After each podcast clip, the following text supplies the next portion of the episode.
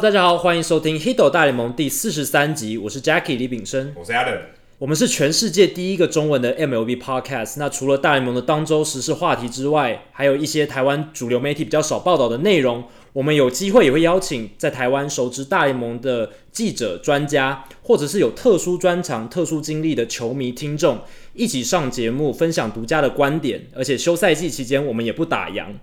那今天这一集我们是大来宾时间，很开心可以邀请到目前在中信兄弟球团担任英语西语翻译的刘玉林先生，他的西文名字是 Hasindo，他今天会跟我们分享他在职棒球团担任翻译工作的一些点滴以及观察。另外，他也会分享他在二零一七年年底的时候去美国参加大联盟冬季会议的一些心得感想。那现在话不多说，马上进入我们的大来宾时间吧。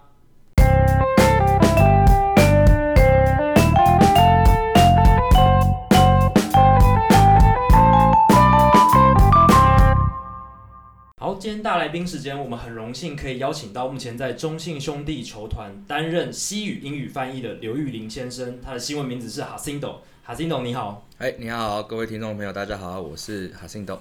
好，今天 Jacinto 要跟我们来分享他在职棒球团担任翻译的一些工作点滴，还有观察，以及他在二零一七年十二月的时候去美国职棒大联盟呃参加冬季会议的一些见闻跟感想。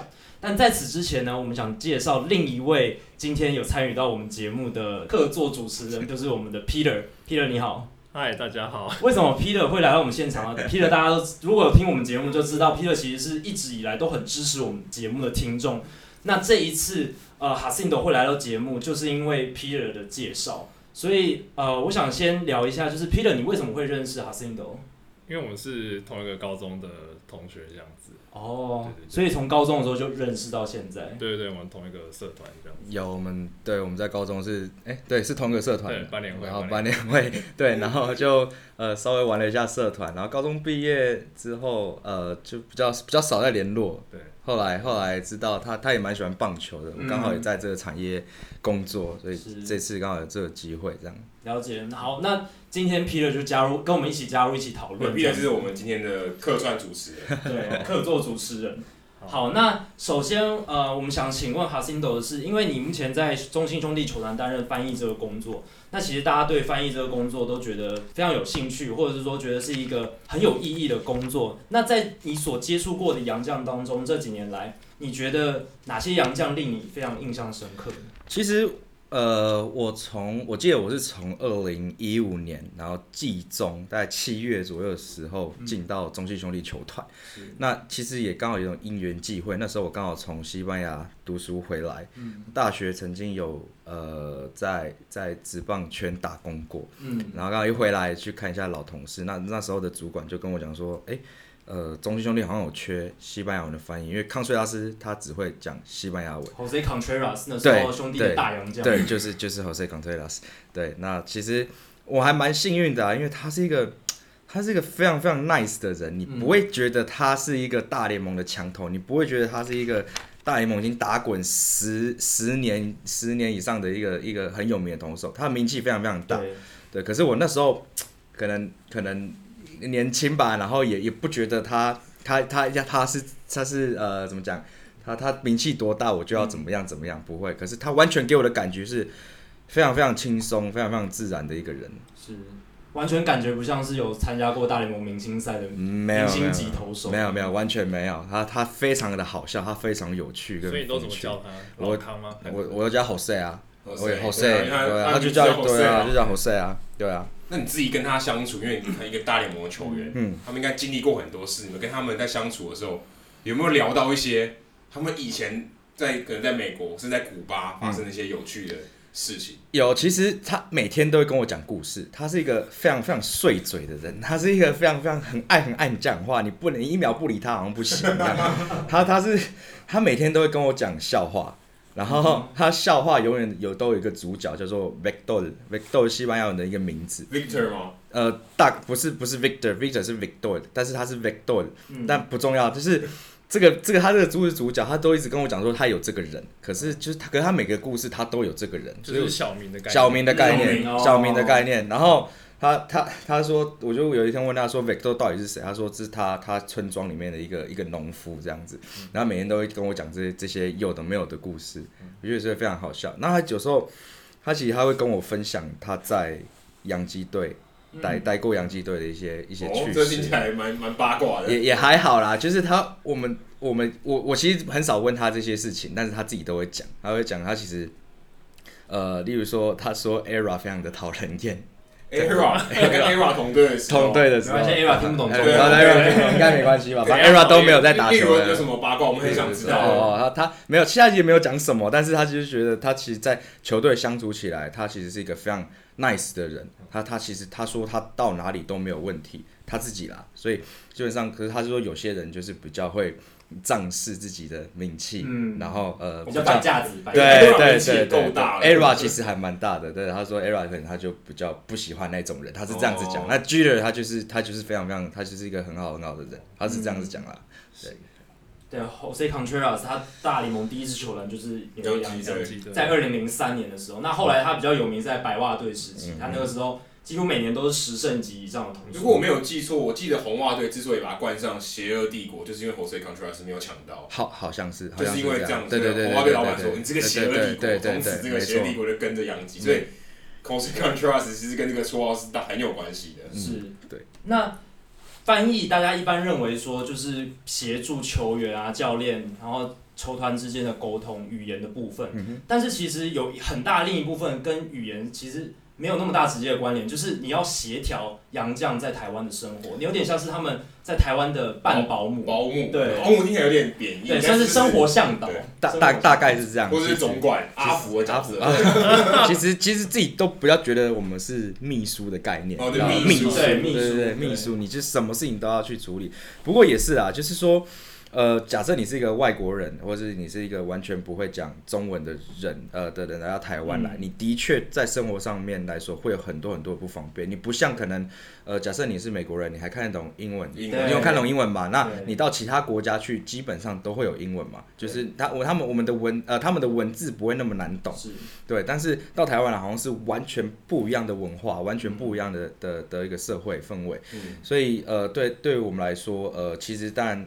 我自己觉得场上的翻译或者说语言的翻译是最简单的部分，嗯、我觉得还是呃剩下的就是他日常生活起居，然后例如说他今天想要去哪里，他可能他可能没有办法自己去，那你就是呃其实我们也不用陪他去了，这样也、嗯、也不用也太多了，但是你至少就是可以帮他哎叫计程车或是帮他帮他搭捷运对或怎么怎么去或是地址迷迷迷路没有。也迷路也还好了，他就是到处都都搭计程车，所以呃基本上那他怎么跟计程车司机沟通啊？这很好玩，我们对有时候我会就是你把电话给计程车司机，就是这样子，就是这样子，或是对啊，就是你把电话给计程车，你要去哪里，好跟我讲，我那你下车付钱，对对，反正你就是自己的付钱这样就好了。其他其实基本基本上没生活上也没有太大的问题啊，只是说他有时候需要你的时候，因为他真的是没有人可以找，是的，你就是要 stand by，你就是要二十四小时 on call。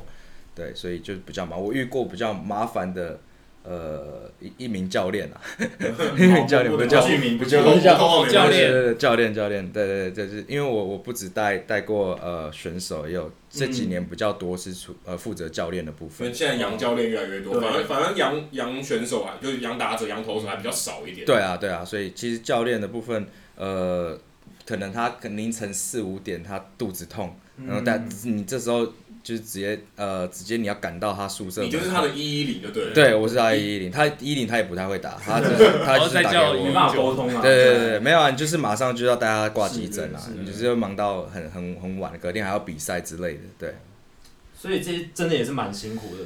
其实对啦，也还好，但是就是工作的一部分啦。我觉得其实平常没有事情的时候，其实真的是就是也还好，就是把我们就把场上，其实我们我们会这样子去认为，就是说。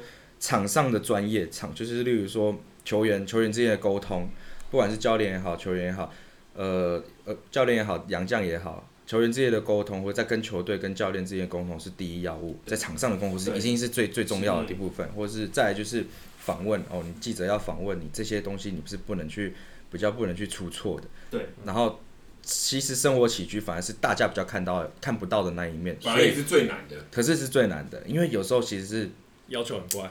对，要要求很高。他今天他今天想要想想想要呃想要吃什么？问你要哪里有东西吃，然后或是说他他他台湾，因为他们在台湾没有车嘛，嗯，就是你到去哪里，我们对就只能借车。而、啊、我们的宿舍其实比较远一点，在在那个戏子嘛，在戏子比离离可以买东西的地方比较远一点，那他们吃东西却比较小，比较麻烦一点。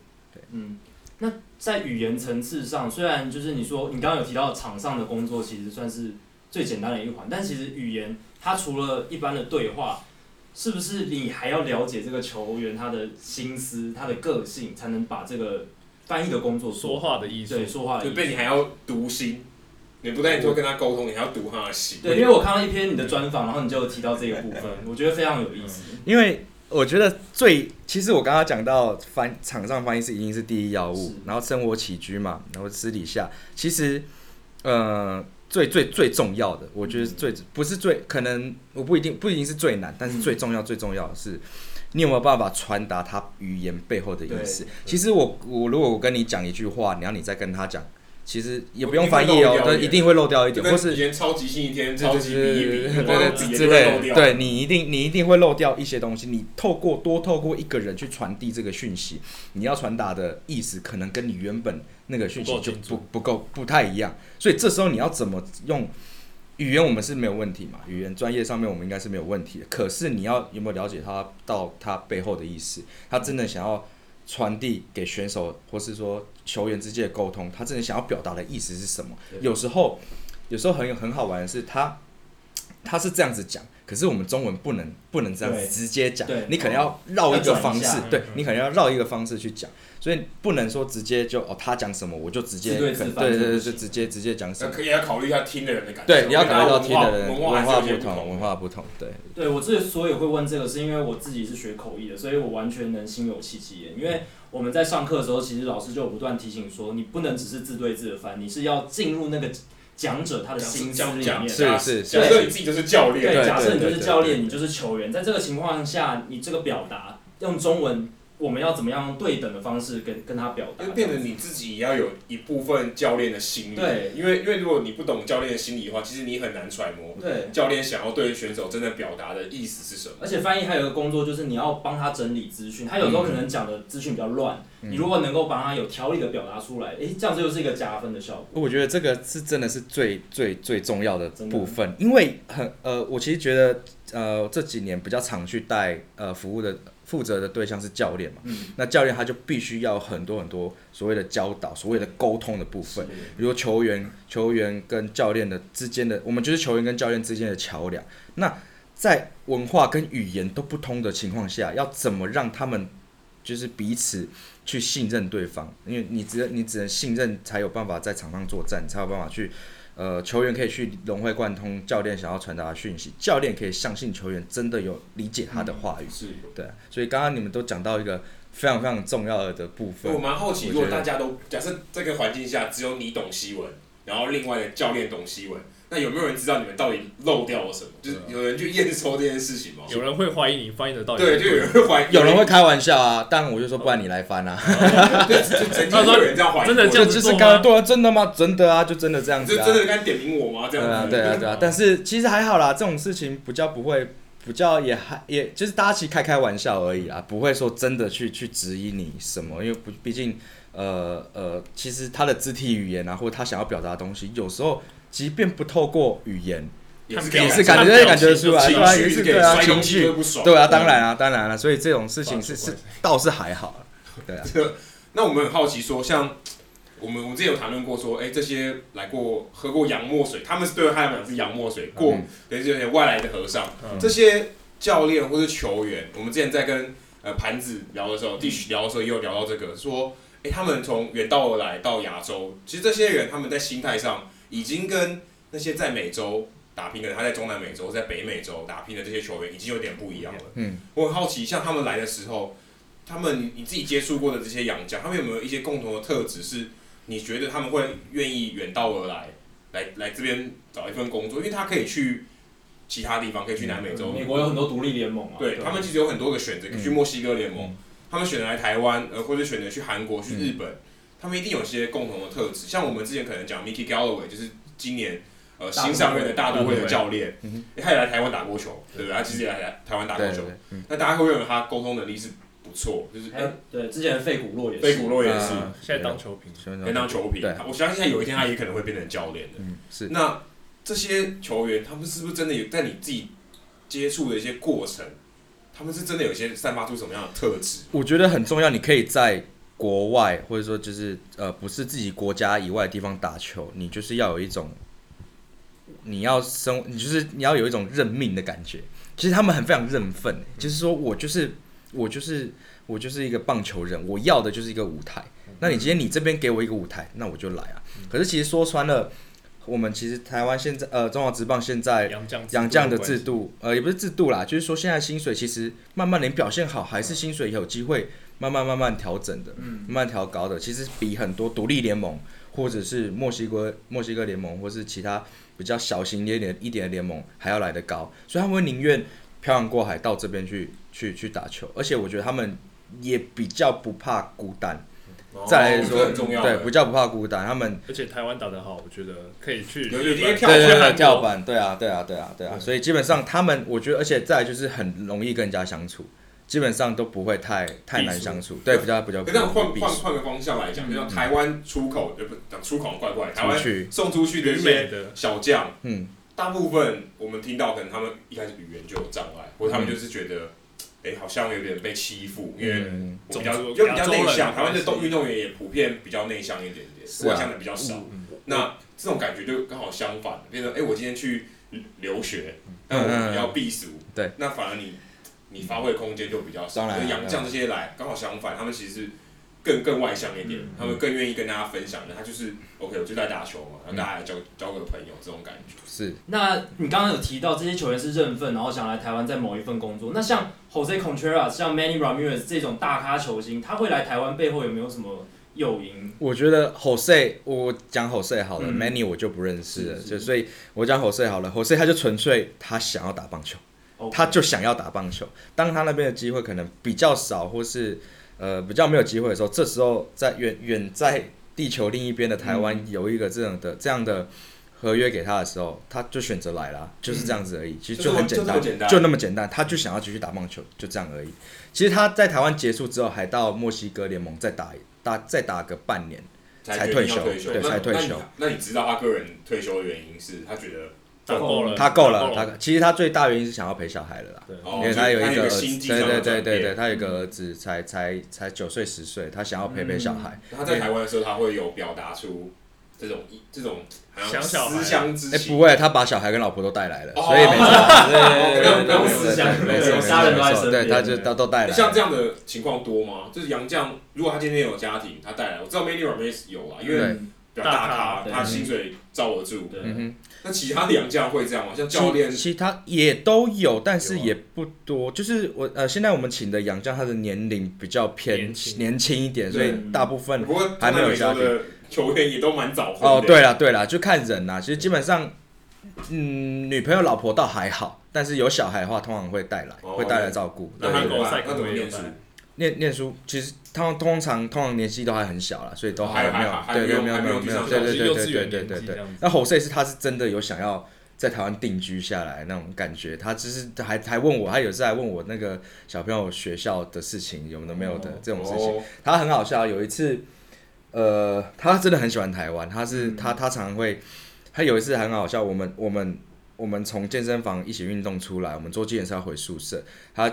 健身在停顶红那个停红灯，然后他就把车窗摇下来，然后开始跟路人打招呼。路人有人认识他吗？没有没有没有人认识他，自己在那边打招呼啊。然后我就说你在干嘛？他说我在练习以后当台北市长要怎么跟他打招呼。我就说很幽默，他就很幽默，他就很好玩，就是这样子。对对对，你就会好，你在干嘛？跟在跟面对一个黑人，然后对对对对对对对对对，没错没错没错，很好笑。严格来讲，他不算黑人。他他呃，对他古古巴人，拉拉丁裔拉丁裔。他们现在可以回古巴了吗？可以了可以了，不过他他到时候是蛮有。名的叛叛他是他在他的村庄里面是英雄，他在家里是名英雄。他我记得他以后会有雕像那一种。对对，他我记得他十一年就是他们叛逃了十一年才回去看他的妈妈。是最近的事了吧？二，我记得是二零一一年的。哦，那也那也蛮之前的，所以所以他现在是可以可以可以自由进出。对对对，好像是因为他应该也没有想到有这一天哦。好像也没有。他有跟你透露过他想要回古巴，因为我们真的也没有接触过古巴球员。嗯。他他其实有哎，他其实他有的时候会跟我讲他妈妈怎么样，怎么都在都都还在都还在那个他们家那边。那他但他那时候回去就带了好多好多。那时候我记得还有新闻片段，就是拍他回去古巴那种盛况，所有村的人，所有村的人都出来对拥护他，因为他们其实看得到一些大联盟的比赛，啊所以他们知道这号人物啊，肯定知道，对这当然就是家里的。他是可以说是大联盟第一个算是。真的很站得很稳，很稳的古巴选手，对对对对。还有公爵啦，公爵很难得，他跟他同期啊，差不多，而且比较早一点，比较早一点点。他而且他一开始也不是打棒球的，他好像小时候是打排球，他打排球，打排球的。他是在路上被经纪人捡到，也不是经纪人，对不起，他是在他是在那个路上被古巴里面的球古他们古巴那个对球探，到处都是球探，对小吃店古巴的古巴的球探，他们所以他就被邀请到古巴联赛里面。所以他是一开始是在古巴联赛打，然后打到后来进国家队出去比赛，然后我记得是在墨西哥还是还是就趁国际赛，对，趁国际赛的蟠桃，对对。他们那你会跟他们聊这些事情吗？叛逃？他会聊啊，他会聊。但他会觉得他会觉得是一个可以讲话，对，可以啊，可以讲。但是他他比较他没有他没有非常非常琢磨在这一点，但是他觉得他其实一直刚刚我讲说他是一个很幸运的人。因为要不是没有那个教练在路边看到他在打球，在丢球，他们其实自己在玩而已。然后教练看到他，才让来才才邀请他进去他们的球队里面。这是一本武功秘籍，看你根骨惊奇，天灵盖对对对对对。我看他一百九十三公分也蛮适合打排球，超适合。他以他好久很久在古巴可能打棒球，大家都会对多少都会多少都会玩呐，对，多少都会玩，没错。那除了球员的部分，嗯，我们在私底下有聊到，呃，哈辛多。近年很多是在带教练的部分，有跟很多教练合作，协助教练跟球员、外籍教练跟本土球员之间的沟通。那哈斯诺，你有提到说，其实帮教练翻译跟帮球员翻译其实是不太一样，或者说涉及的层面更广。可不可以跟我们听众朋友分享一下，翻译教练上面有哪些小故事或是一些差异？呃，其实。这样子讲好了，帮呃负责教练翻译跟负责球员翻译是完全不同的事情，嗯，就是完全完全 completely different。教练都是在场下还比较多的。对对对，可是其实球员，其实球员你其实就只要顾好他的生活起居，他那天呃通常都是投手嘛，所以你只要顾好他的。呃，先发他的先发那一天，其实、嗯、或是他要讲话，身对身体状况，其实也不用太太多的照顾他们。其实他们自己，而且现在球员都比较年轻的，他们其实自己会处理很多事情。你其实除了他们要跟教练沟通以外，基本上不太有，或是跟球员沟通以外，其实基本上不会有太多的你你要去担心的地方。对，但教练就不一样，教练他每一天他来到球场，我们要开会，然后之后要跟对事情就就就马上就多了起来。所以我我主要负责这两年这几年我主要负责就是打击教练，就是大名鼎鼎的克鲁兹，对，然后再来就是呃体能教练马盖瑞教练，对，这但是大概是这两位教练，那其他教练主要不是我负责，但都会去接触一些。那不过在帮这些教练去翻译的时候，其实要顾虑到的是球员的感受，我觉得这非常非常重要，就是说球员有没有办法去相信这个教练他所传递的讯息，不管他讲什么。不管在讲什么，因为我们翻译还是要忠于那个他语言的本身。但不管他讲什么，你有没有办法传递到他背后的意思给球员知道？而球员有没有办法讲话的时候，让教练也去了解球员的意思，然后两个之间建立一个互信关系。嗯、我觉得其实这样子的话，就就就我们的工作就完成了。对对对对，建立信任感。我觉得这非常非常重要，因为呃。文化、文化以及背景的不同，其实搞不好球员也会觉得，哎，你这样讲是对的吗？你这样讲是，我真的这样做就会有用吗？打好好对对对，在不同的体系打了二十年，没错没错没错，观念总是有些冲突。对，有时候有时候会这样子，所以你就要去必须站在一个中间沟通者者的这个部分，然后你要去让他们两个去互信，去互相相信，然后去呃了解双方彼此的意思。我很好奇，像。以前我有短暂当过那种翻译的攻读，嗯、然后会有可能可能就展场那种翻译的攻读，可是大家来问的翻译的问题都差不多，因为你可能就好像，哎、欸，今天教练指点的东西都差不多，嗯、那会不会有时候变成，哎、欸，你自己也可以知道你会看到一些，你也可以当做一些教练的一些，就可以预期到教练接下来会讲什么。对，OK，看看知道，刚才教练讲过这个，OK，他也会讲一样东西，嗯、也许我就可以直接讲，教练也。更不用透过教练了。对，但是基本上这是我们一个禁忌啦，嗯、就是不可以这样。其实不可以这样子，因为我我觉得很呃，因为你毕竟还是翻译，毕竟你的职称是翻译。你如果是教，你如果是教练，那 OK。可是你的职称是教练，你永远不要替他讲话。嗯、是，对你永远不要替他讲话。这也很尴尬。你该说你要帮他缓冲，嗯、要帮他修饰。可是如果今天当他没有讲话的时候，你也不能讲话。对。这这是一个难，这是要不断取得一个平衡点。翻译的工作就是要不断在替讲者着想，跟自己本分顾好自己的本分这之间做一个平衡。对，其实以前一开始进去的时候，一开始在替教练翻译的时候，会担心很多事情，会很怕说，哎，他是不是没有讲啊？那我帮他讲好了，或是，哎，他的你的意思是没有，呃，球员的意思是没有被传递到，那我我帮你讲怎么样？可是其实到后来啊，呃，这种事情尽量去避免，因为。我们必须要站在一个非常非常中立的角色，你们不能偏袒任何一边。加油添醋。对，你也不能加油添醋，你也不能偏袒任何一边。所以基本上我自己的做法就是，你有什么话。就例如说球员好了，球员他可能有一些话想要跟教练讲，他有可能会先来跟我讲。对，这样经常就就就有点很像一个传令兵的感觉。对，不太好。对，然后我就会跟我就会我就会都会尽量跟球员说，那走，我们两个一起去找教练，对，一起去找教练讲。我可以帮你翻译，但我不帮你传话。对，我这两个，哎，这个我觉得这个说法很好。这是保护自己很重要的一步。对啊，刚刚我讲了一遍，对方是传话重要，然后跟翻译这两个其实听起来好像有点像，但是事实上是完全不一样的概念。对，也是一样。自作聪明帮教练传话或帮球员传话，万一中间出了什么差错，球员或教练就要找你说，哎，你是不是把我传话传错了？对啊，对啊。我我跟这个尺寸，这个分寸不好拿。这个分寸就我花也是花了一些时间去拿捏啦，所以到后来，哎，就是其实就是这样子而已。你只要把你的本分顾顾好，你只要呃。该翻译的翻译好，其实基本上其他问题你就不会有太大的问题。因为因为你想大家朝夕相处，然后大家对你有信任的时候，大家会更想让你当传令的人。没错，没错，没错。因为熟了就我们熟吗？我们熟吗？那你帮我讲一下。有时候很好玩，有时候很好玩，就是可能他想要讲某些事情，但他不敢去讲，他会来找你讲，他会来跟你，可不要说抱怨啊，跟你跟你跟你聊聊这个想法。那你有没有去跟教练讲什么？我说。不不对啊，那我们应该是一起去讲，是你你去，而且我会鼓励他们说，你们你们尽量去讲，没有没有关系。其实教练他们是可以去接受你的想法，他们外国人是比较可以去接受别人去去去跟他们讨论沟通讨论。在大联盟混过，对，他已经远渡重洋来这边，他再不能接受，那他也没饭吃。没错没错，他的基本功就一定要有这些东西。所以所以就是这个 mega 要去去抓一下，稍微去去去了解一下。就是讲话的一定还是要是球员教练本身。翻译就是帮忙翻译，翻译就不要自让他们自己沟通，让他们自己沟通，尽量是这样子。好，讲到沟通，其实最近他那个哈信都从美国刚回来，回来一个多一个月了吧？对，还还没一个月，还不到一个月，他也花很多时间在沟通。他去了冬季会议，哎，就其实，在台湾一年去冬季会议的可能不超过二十个人吧。我我猜我猜可能不超过二十个人，可能就像有些厂商可能会去，球团球团会去，可是。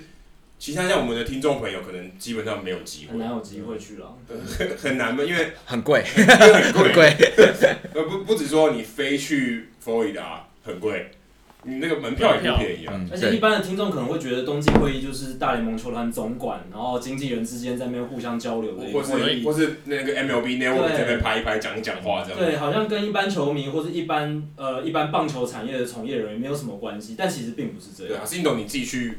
看第一次去，你有什么特别的观察？你自己自己一一走到冬季会议的感觉是什么？这次这一次他的冬季会议办在那个迪士尼的一个度假饭店里面，那、嗯、有两个两个主要的那个度假饭店，那都是迪士尼的。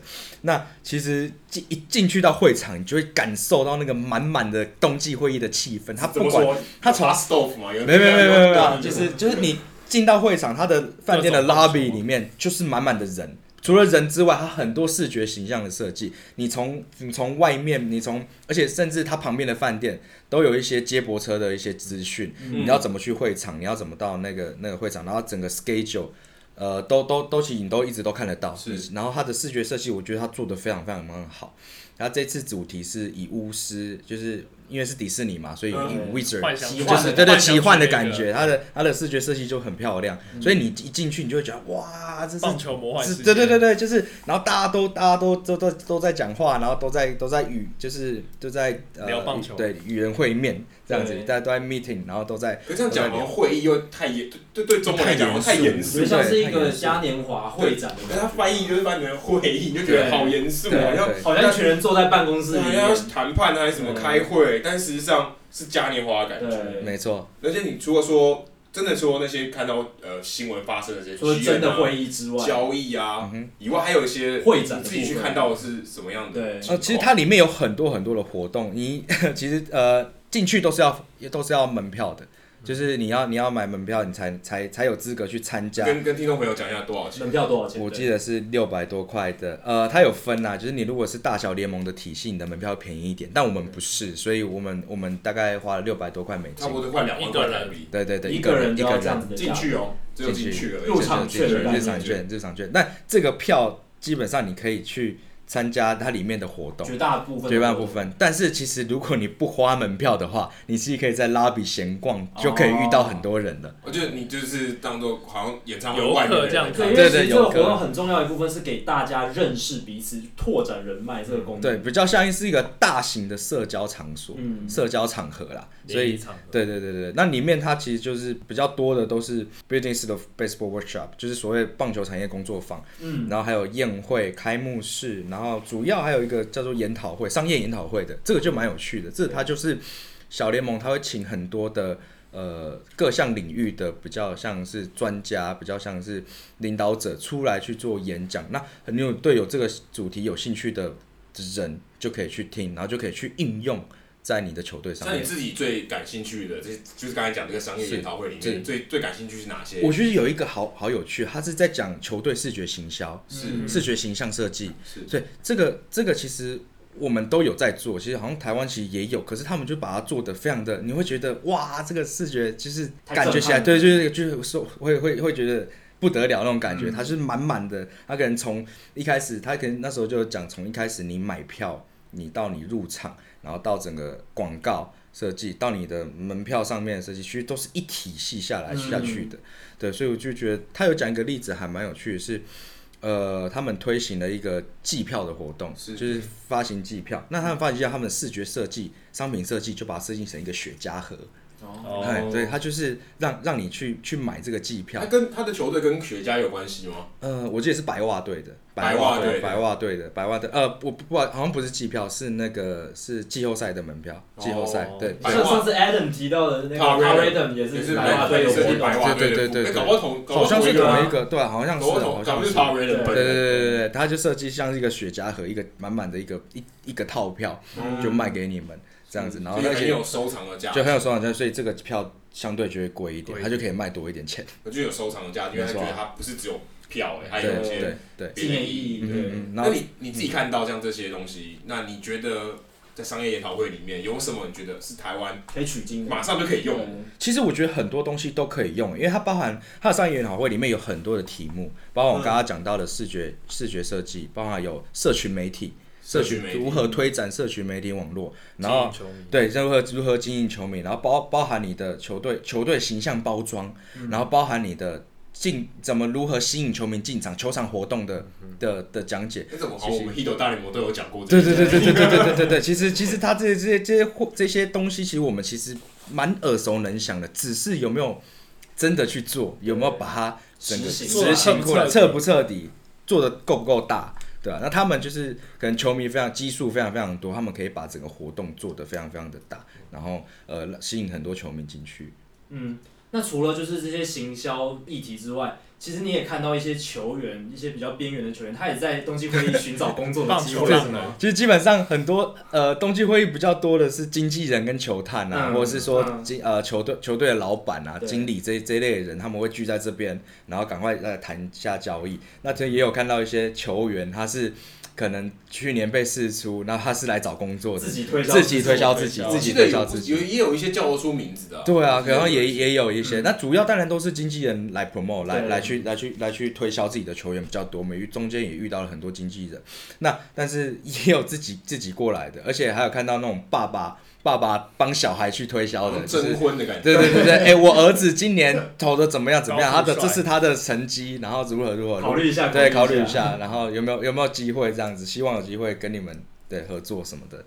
对，有这种就是有找工作，除了像球员找投入，也有很多人在那边找投入，也有很多人在那边找投入，因为很多他所谓大学生去找，对，大学毕业生或是要就是刚实习完的，他们所谓叫 job seeker，他们在那边对求职者，他们在那边就会很多呃，在那边可以认识很多球团内部的的的人人嘛，所以他们就会对主管或是经理这类的东西，那这这些的人士，所以他们就会一直在那边，然后去 promote 自己。那。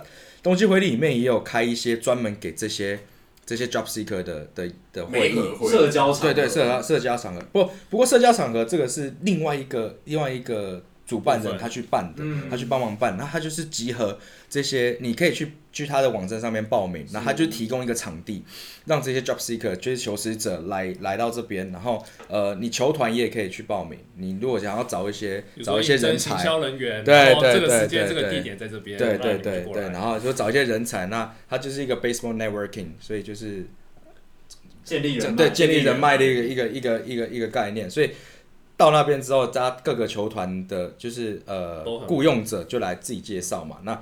所有的 job seeker 他就会围绕他，如果他对你这个球团有兴趣，他对你这个职称有兴趣，他就会来找你讲话。那我们就是一个早上就是一直在 social，一直在 social。你们收集到越多名片越好。对对对对，去那边有，例如说像我们之前有讲小 P 嘛，在双城队工作，不过他是因缘机会，透过学校的那个征才的，是管道进去的。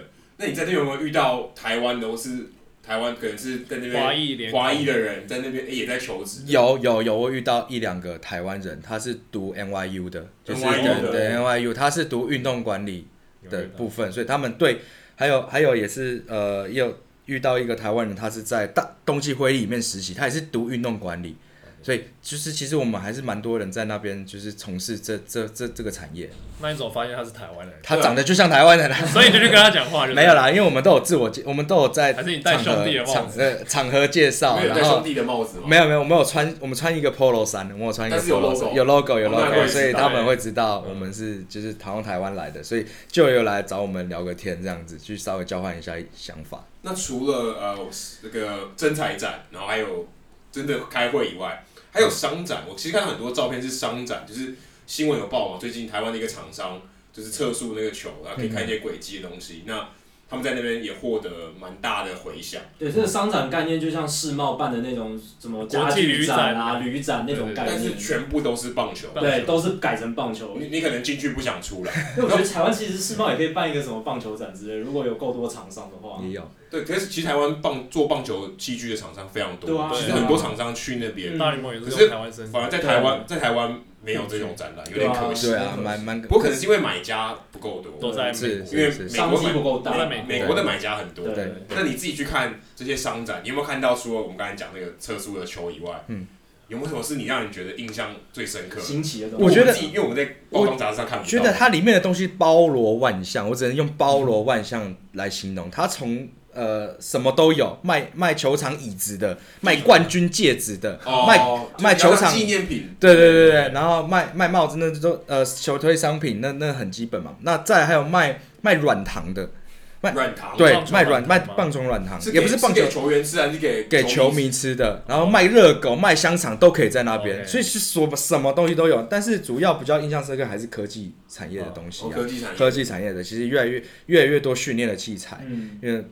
我们如果讲不讲棒呃讲棒球器材的话，基本的那个训练器材有之外，还有很多科技的器材，例如现在越来越多球呃追踪轨迹的系统系统，越来越多这种场对，那类似之类更进阶的系统，慢慢都在那边参展。那有没有一些软体相关的？例如跟我们刚才讲的，比方是硬体球，对，然后热狗，呃，这是这是 热狗这一体吧？软体相关，例如说他们有一些提供什么服务？就是估算系统，就是对啊，估算价值，球球探的系统，这种像这种之类的。哦，这个倒还好哎，这个他那边比较多是硬体。那有没有看到那种，比如说绑在球员身上可以去测球员的摆臂的角度啦，这一种类似的。我们我们有有有有，它其实有很多，它其实比较多的是雷达系统，现在越来越多。我其实至至少看到两三家所谓的雷达系统，它不管是呃，它主要都是追踪球员身体结构，嗯、哦，是身体结构，身体结构，你的你的 movement，对你的你的动你的动作，你的动作，或者说就是说你你的姿势这些东西，它会去捕捉。呃，你投球之后，所谓的球球的转速，哦、你身体的角度这些东西，这些比较多。例如说打击也有，打击也有一个就是装在你的棒子上面，它就会测很多很多的。挥棒速度。对，挥棒速度。棒子上话，因为它等于多了一个东西。对对对。这个棒子还是要越轻越，感觉还是不太一样。它是比较比较比较用来就是训练用，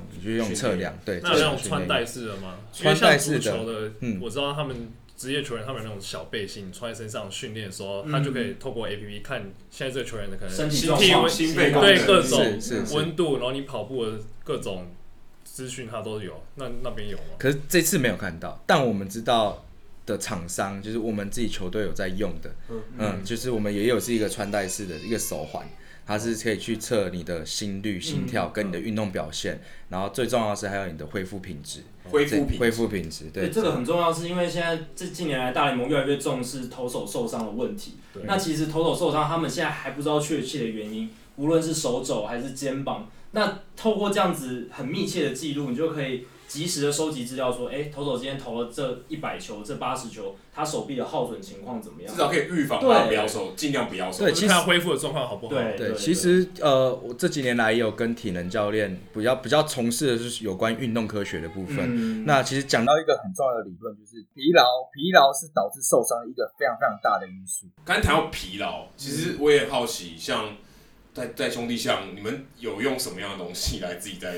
在做这些东西，我们这个不知道是不会透露的，就是看你能透露多少，就跟我们分享。或者是说，你自己觉得在你接触运动科学这一段时间，嗯，你觉得有什么是我们还没有还没有去做到，可以做更进步或者是你自己觉得是怎么样的一些机制会造成球员就是你自己的观察。其实当然，我们讲很多是呃疲劳是一个关键呐，你的所谓的所谓的你的训练不足或是训练过度。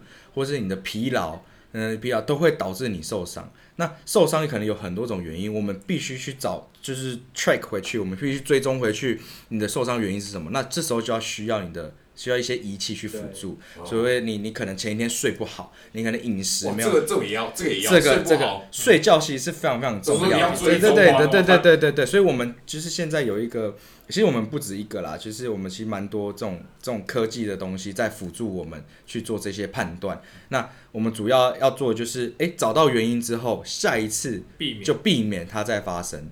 对，所以我们越来越多就是，呃呃，类似我们刚刚讲到的穿戴式手环，嗯、这这个这个是一项，然后还有一些就是，呃，每天有一个问卷。去让选手去填写，就是所谓有一个有个有个 A P P，它有个 A P P，它其实是可以去填写问卷的，去回报对，去回报你的状况。我今天感觉怎么样？怎么样？那就让体能教练去做判断，他今天适不适合去做怎么样的训练。对啊，因为其实很多什么小米手环、一些穿戴式装置，它可以追踪你睡眠的状况。我们没有，我们没有接受赞助。对对，对，只是描述这个现象，就是现在已经科技都可以做到这些，然后记录在 APP 里面，是长期追踪就可以发现那个趋势是怎么样。对对。可是变成你还是要有人去分析，对，要有人分析。你有这些收集这些资料，没错没错，没有人去正确的解读它，也是白搭。解读很重要，因为很难啊，因为你有这么多资料件，你要在他受伤之前尽量预防，不然。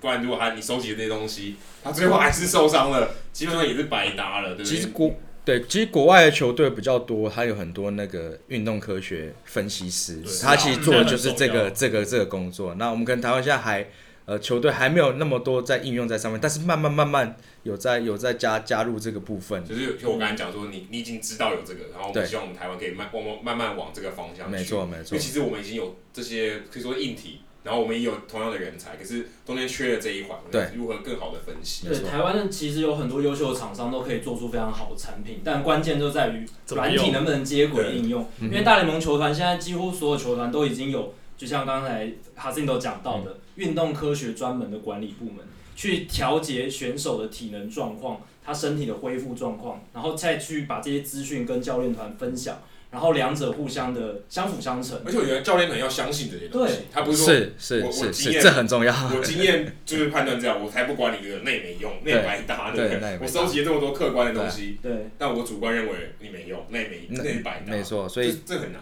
可是有些东西就是数字会说话啊。其实我我运动科学它讲的就是一个证据，它就是你拿数字出来，它告诉你什么，那就是什么。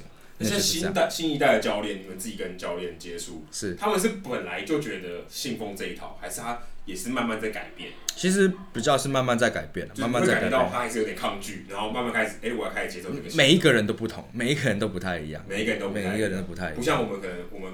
我觉得比较中年会觉得习习以为常，就是要科学啊。对啊，对啊，对。我觉得比较中年的教练可能都是要接受这个转变的过程，因为他们小时候接受训练的时候都是比较传统的那一套。是，对啊。然后打我自己没经历过，你为什么要我？对不对？可能就是后来就是接触了媒体，那他们比较开放的心胸，愿意去接受这些新的观念。嗯。那我们年轻人可能就是从我们开始看球没多久，就已经有这些新的观念，就觉得理所当然，对，就觉得理所当然。对，我们有点像原就原生的，对吧？原生运动科学就是信奉这一套。是。所以我们可能看 sports science，哦，就是这样，就是这样，对对对，也没有别的，就是这个。嗯。就是他们可能还是有一些世代的落差，这样子。对。那在这个可也没没办法靠翻译了，嗯，就是这这个这不是观念想法语言的问题，是观念的问题，所以翻译再厉害也没有用。没错。对，所以我们之前才看到同一师那边有一些教练跟球员之间的一些嫌隙，这个可能就是一些观念上有落差，没办法比较良好的沟通。对。那我还蛮好奇，就是你刚才说问卷的，你今天状况好不好？那如果球员觉得说他可能要保住这个范围，例如说杨将，因为中职的洋将就是不好就是换。嗯、那可能他会，你觉得他会硬撑，就是哦，我都觉得很好，但其实他可能身体有点不舒服。嗯、这其实就是一个互信机制啊，啊就是本来体能教练跟球员他就是要达到一个，我今天不是要害你，嗯、我今天不是因为什么，你如果你够聪明去照顾好你的自己的身体，其实我们也跟球员讲过，这些资讯只有。谁谁知道而已，对对对，我们不会去分享给给给其他人，但是我会知道，我例如说我是体能教练的话，我会知道，那我今天你的菜单或者说你训练的东西，我就可能减轻一点点，让你不要过度负担，对，就是这样，就是那么简单的。一定要信任球团的做法是为了球员，对啊对啊，没有另做他想，对啊对啊，基本上是这样。好，那今天时间也差不多了，非常感谢 Jacinto 来跟我们分享他担任翻译的一些工作点滴，以及在冬季会议的见闻。那也要感谢我们的客座主持人 Peter 今天来到节目现场，跟我们一起聊棒球、谈棒球。谢谢两位。好，谢谢。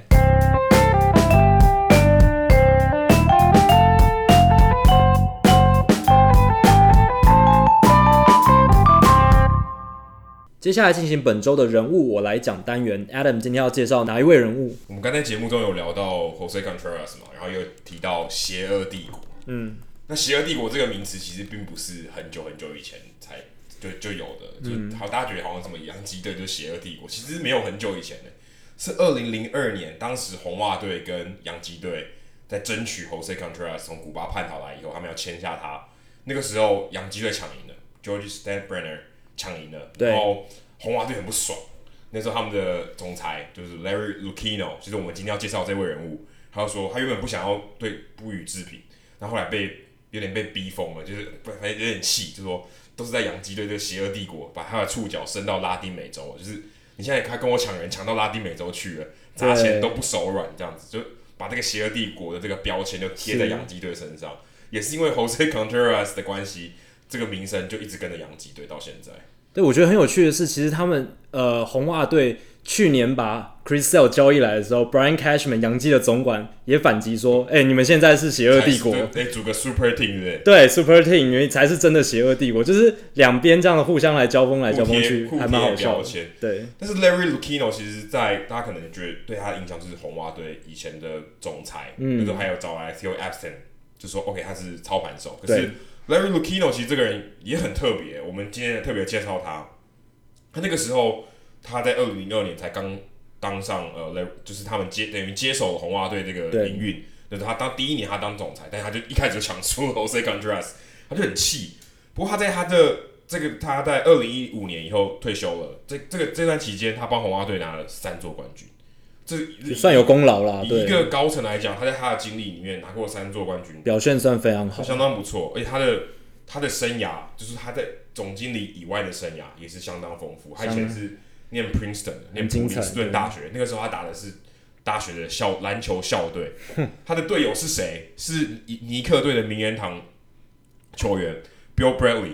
哇，哎、欸，他跟名人堂球员打同一队，这也不得了嘛。他也是顶尖运动员，顶尖运动员。嗯、然后呢，他后来去念了耶鲁法学院。哇，他同学是谁？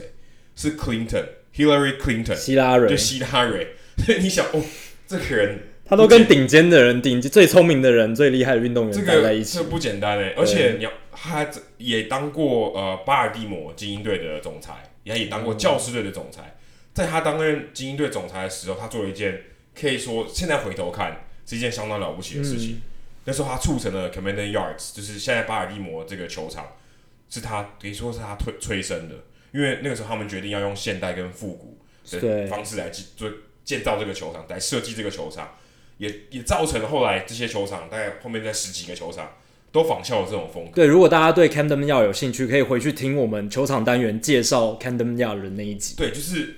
它其实是一个非常有，可以说是近代最有指标性的一座球场。是它改变了后面的这个设计，所以设计也非常棒。Larry Lucchino，你想说，哎、欸，只是一个红袜队的这个总裁，他其实有他在他过去的时候也是做过不少事情的，而且他是史上哦，可以说是地球上地球表面上唯一一位有世界大赛戒指，他也有超级杯戒指。为什么？那个时候他刚刚有讲到他是法学院毕业，所以。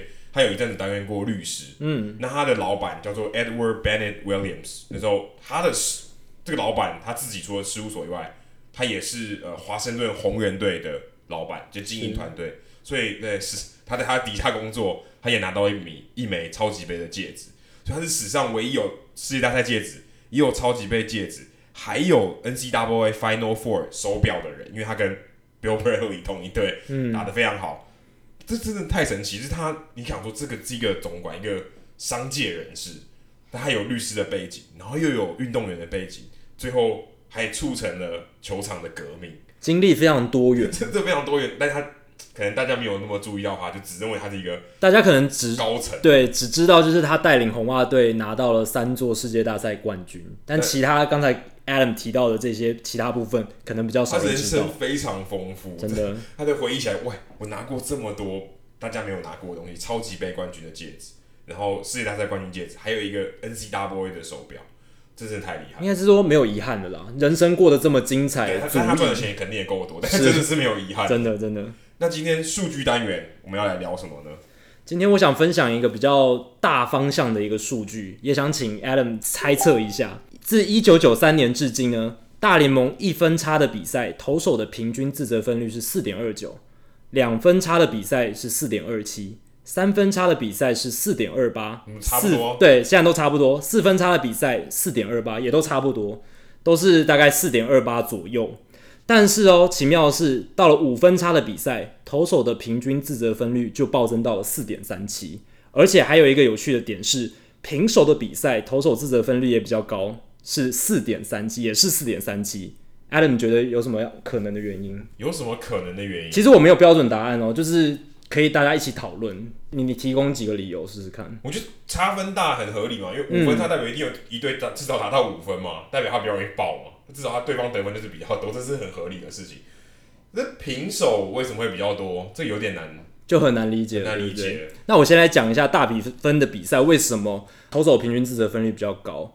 第一个是很多大比分的比赛，大多发生在九零年代禁药时期，那时候得分非常多，就全垒打满天飞的时代。对，然后投手炸的可怕。另一个是大比分的比赛，大部分教练就会派一些那种收烂摊子的投手上场。马巴盖，马巴盖，对，马巴盖，就是他基本上他只是拿来吃局数，他只是想赶快消化掉这场比赛，因为再竞争下去没有意义。所以其实大比分，比如说五分差之后，它有一个趋势是比分差会扩大。欸、对，就让他继续失控。对，因为输的那一支球队就会派一些很烂的投手，甚至派野手上来投球。咬比数咬咬紧，平手的时候怎么也会变高？平手的话就比较难解释，但是有一个解释的方式是，因为每一场比赛一开始也都是平手，零比零。哦，所以这个也算，这个也算进去。对，哦，零比零也算，零比零也算。然后大联盟根据大联盟统计，其实。每一场棒球赛第一局的得分都是偏高的，因为投手一开始上来，投手一开始上来不是很稳定，而且打线都是前面最厉害的几个打者上来打击，所以一般来说第一局的被打得分都比较多，然后先发投手通常自得分率也会比后援投手来得高，哦，这很有道理。对，所以这是呃我听另一个 podcast 他们讨论出来，可能平手的得分会比较多的原因，因为一开局就算。对，而且更有趣的是。在平手的情况下，投手的被 BABIP 就是打者的场内球形成安打的几率也比较高。因为 OK，因为他们比较没有刻意去布阵，对，也没有刻意去说 OK 做双杀手背。是，但是在大比分的比赛，BABIP 就比较低，这是为什么呢？有可能就是因为跑者通常不认真跑了。哦，有可能，就是他打出去之后，他觉得啊，反正想赶快这场比赛赶快结束了，他就不认真跑，内野安打机会也变少了。对，然后而且烂投手啊，烂的打者也比较多，可能教练都派一些替补的二垒手、替补内野手上去打，所以可能这有可能打的球都不强，所以 BABIP 也比较低。所以这是几个我今天想跟大家分享棒球比赛普遍很有趣的数据。今天的节目就差不多到这里。那如果大家喜欢我们的节目的话呢，千万别忘记在 Facebook 上搜寻我们的讨论区 Hito 大联盟讨论区，加入这个社团，回答三个简单的问题，就可以加入这个社团，和我还有 Jackie 一起讨论棒球，还有上过我们节目的来宾以及其他听众分享一些棒球的消息或一些趣闻。那如果你喜欢我们的节目的话，也别忘记订阅我们的节目，到我们的官网 Hito MLB.com H I T O M L B.com 上面有详尽的解说订阅的方式。那不管你是用电脑、手机、平板，不管你的作业系统是 iOS 还是 Android。都可以免费的订阅。那另外也希望大家到 iTunes 的 Podcast 专区，在我们的节目底下留言，给我们评分，给我们一些鼓励，让还没有听过 Hito 大联盟的球迷朋友可以知道我们这个节目在做什么，有什么样的内容。好，今天的节目就到这里，谢谢大家，拜拜，拜拜。